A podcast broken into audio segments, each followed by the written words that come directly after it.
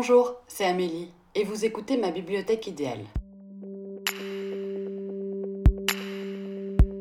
Bienvenue dans ce premier épisode du podcast Ma bibliothèque idéale. Le but est de vous présenter les livres de ma bibliothèque qui me tiennent le plus à cœur, en y incluant des anecdotes sur l'auteur ou sur l'œuvre. Vous êtes peut-être ici car vous connaissez ma chaîne YouTube. Si c'est le cas, ne vous inquiétez pas. J'ai sûrement parlé de ces romans en vidéo, mais l'approche dans ce podcast est différente. Le but n'est pas d'en faire la critique. Ce sont de toute façon des livres que je vous recommande, car ils constituent ma bibliothèque idéale.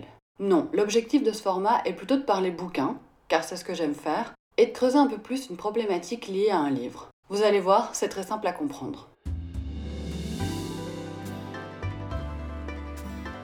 Aujourd'hui, je vous emmène direction l'Italie et Naples parce que je voulais inaugurer ce podcast avec L'amie prodigieuse d'Elena Ferrante, premier tome d'une tétralogie littéraire qui a déjà conquis plusieurs millions de lecteurs dans le monde. En France, ce premier volume a été édité chez Gallimard en 2014, puis en poche chez Folio en 2016. Il a aussi été adapté en série télé par HBO et La Rai en 2018. Mais de quoi ça parle? Cette saga littéraire parle d'amitié, sujet vaste et intemporel. Pourtant, dans ce cas-ci, il est traité avec novation et brio.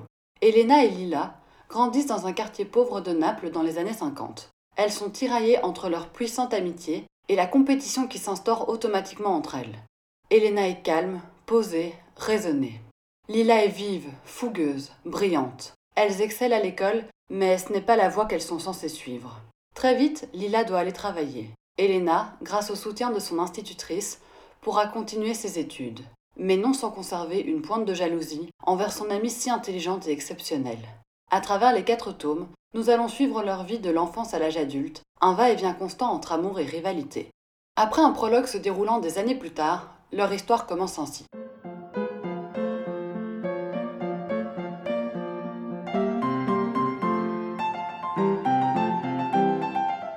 Un jour, Lila et moi décidâmes de monter l'escalier qui conduisait, marche après marche, étage après étage, jusqu'à la porte de l'appartement de Don Aquile. C'est ainsi que notre amitié commença. Je me rappelle la lumière mauve de la cour et les odeurs d'une douce soirée de printemps. Nos mères préparaient le dîner et c'était l'heure de rentrer, mais nous nous attardions, occupés à mettre notre courage à l'épreuve, par défi et sans jamais nous adresser la parole. Depuis quelque temps, à l'école et en dehors, nous ne faisions que cela, Lila glissait la main, puis tout le bras, dans la gueule noire d'une bouche d'égout, et juste après je faisais de même, le cœur battant, espérant que les cafards ne me courraient pas sur la peau et que les rats ne me mordraient pas. Lila grimpait jusqu'à la fenêtre de Madame Spagnuolo, au rez-de-chaussée, se pendait à la barre de fer où passait le fil à linge, se balançait, et puis se laissait glisser jusqu'au trottoir, et moi je le faisais aussitôt à mon tour, même si j'avais peur de tomber et de me faire mal. Lila s'enfonçait sous la peau l'épingle de nourrice rouillée qu'elle avait trouvée dans la rue je ne sais quand, mais qu'elle gardait dans sa poche, comme si c'était le cadeau d'une fée. Moi, j'observais la pointe de métal qui creusait un tunnel blanchâtre dans sa paume, puis quand elle l'enlevait et me l'attendait, je faisais pareil. Cet extrait est, à mon sens, très parlant quant à l'ambiance du roman. En effet, il démontre bien le jeu d'influence présent dans leur relation dès le départ. Si Lila fait quelque chose, Elena se sent obligée de faire de même, pour être à la hauteur. De plus, à travers ces quelques lignes, transparaît déjà l'ambiance particulière de ce quartier napolitain. L'odeur du dîner en préparation qui flotte dans l'air, les mères à l'ouvrage, les enfants qui jouent dans la rue, la proximité aux voisins. L'amie prodigieuse se centre sur l'amitié d'Elena et Lila, mais autour d'elle gravitent tout un tas d'autres personnages. Et je vous l'avoue, il faut s'accrocher pour tous les distinguer.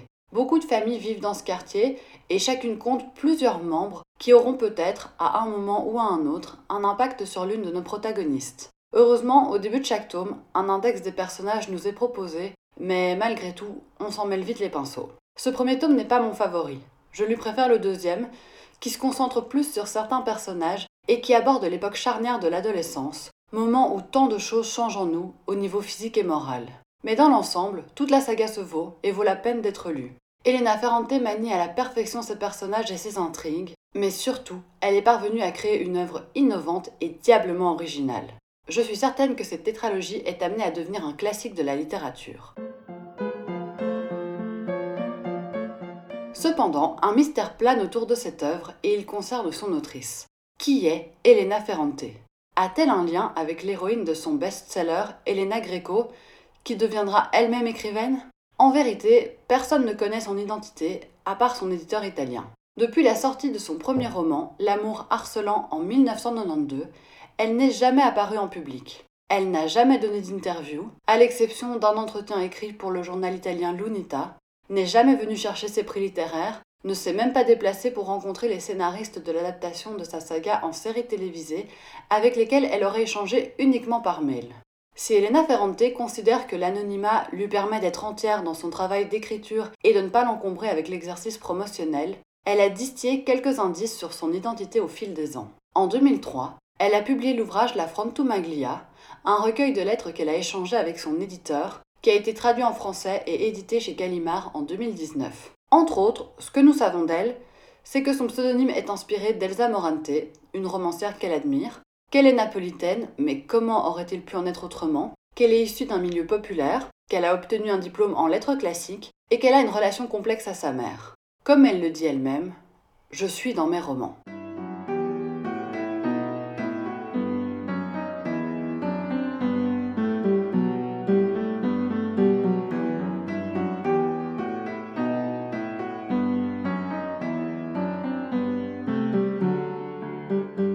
Ce que c'était, la plèbe, je le suis à ce moment-là, beaucoup plus clairement que quand Madame Oliviero me l'avait demandé des années auparavant. La plèbe, c'était nous. La plèbe, c'était ces disputes pour la nourriture et le vin, cet énervement contre ceux qui étaient mieux servis et en premier, ce sol crasseux sur lequel les serveurs passaient et repassaient, et ces toasts de plus en plus vulgaires. La plèbe, c'était ma mère. Elle avait bu et maintenant se laissait aller contre l'épaule de mon père qui restait sérieux, et elle riait, bouche grande ouverte aux allusions sexuelles du commerçant en ferraille. Tout le monde riait, et Lila aussi. Elle semblait avoir un rôle à jouer et vouloir le jouer jusqu'au bout. Dans cet extrait du premier tome de L'amie prodigieuse, nous retrouvons plusieurs de ces thématiques, en particulier le lien maternel honteux et la description d'un Naples populaire et peu reluisant, le tout porté par la plume précise et juste d'Elena Ferrante. Mais pourquoi cette autrice mystère fait-elle couler autant d'encre? De tout temps, les pseudonymes d'écrivains ont existé. Pensons à George Sand, Aurore Dupin de son vrai nom, qui s'est métamorphosé en homme pour être publié. À Stendhal, né Henry Bale, qui s'est inspiré de la ville allemande de Stendhal où il a séjourné avec l'armée de Napoléon pour choisir son nom de plume et changer ainsi d'identité. À Émile Ajar, qui a permis à Romain Gary de gagner son deuxième prix Goncourt avec La vie devant soi, une grande première dans l'histoire littéraire. De manière plus contemporaine, on songe à Richard Bachman, le pseudonyme de Stephen King, qu'il a utilisé pour publier des ouvrages différents et voir si son succès tenait simplement à son patronyme ou si ses textes étaient réellement de qualité. Les raisons de se choisir un nom d'emprunt pour écrire sont diverses. L'anonymat, les propos subversifs, la volonté de se réinventer, et j'en passe. Pourtant, tôt ou tard, la plupart des masques tombent. Elena Ferrante, quant à elle, réussit à garder son secret bien caché depuis près de 30 ans alors que toute la presse rêve de la percer à jour. Plusieurs enquêtes ont été menées, plusieurs théories ont été avancées. On retient en particulier les noms d'Anita Raya, éditrice et traductrice, et de son mari Domenico Starnone, écrivain, journaliste et scénariste. Et si derrière cette mystérieuse autrice se cachait en réalité un couple? Aucune hypothèse à ce sujet n'a été démentie à ce jour. C'est Claudio Gatti, journaliste italien, qui le premier a soumis le nom d'Anita Raya. Il en est arrivé à cette conclusion lorsqu'il a constaté que cette dernière avait acheté des propriétés valant plusieurs millions d'euros à Rome et en Toscane, à des époques coïncidant parfaitement au pic des ventes des romans d'Elena Ferrante. Mais les lecteurs d'Elena Ferrante sont-ils réellement avides de connaître le fin mot de l'histoire? La réponse semble nuancée. Elle a réussi à créer un mystère autour de son œuvre littéraire, ce qui en a fait un phénomène éditorial et a suscité, disons-le franchement, un véritable buzz autour de sa saga à succès. Il aurait donc été légitime que les lecteurs aient envie d'avoir la résolution de cette énigme. Pourtant, en 2016, lorsque le journaliste Claudio Gatti avait investigué sur l'identité de l'écrivaine, il s'était atterré les foudres de nombreux fans, mécontents de la traque menée contre la romancière, auquel il avait répondu.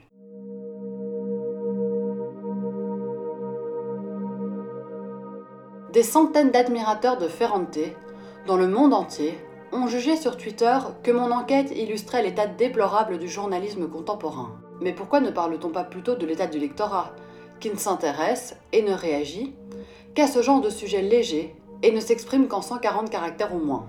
Connaître l'identité de Ferrante n'affaiblira pas la richesse de ses livres, ne l'empêchera pas de continuer à les écrire et n'empêchera pas ses admirateurs de les aimer. Plus encore, comprendre l'histoire, la culture et les influences littéraires de l'auteur de la tétralogie napolitaine ne pourra qu'améliorer notre lecture.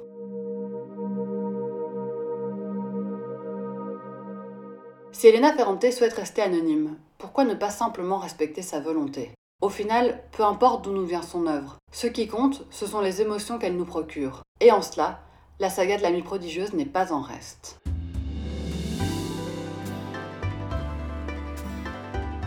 J'espère que ce premier épisode de ma bibliothèque idéale vous a plu. Si vous avez le moindre commentaire, remarque ou suggestion, n'hésitez pas à me contacter sur Instagram sur le compte amélie, -E et je vous lirai avec plaisir.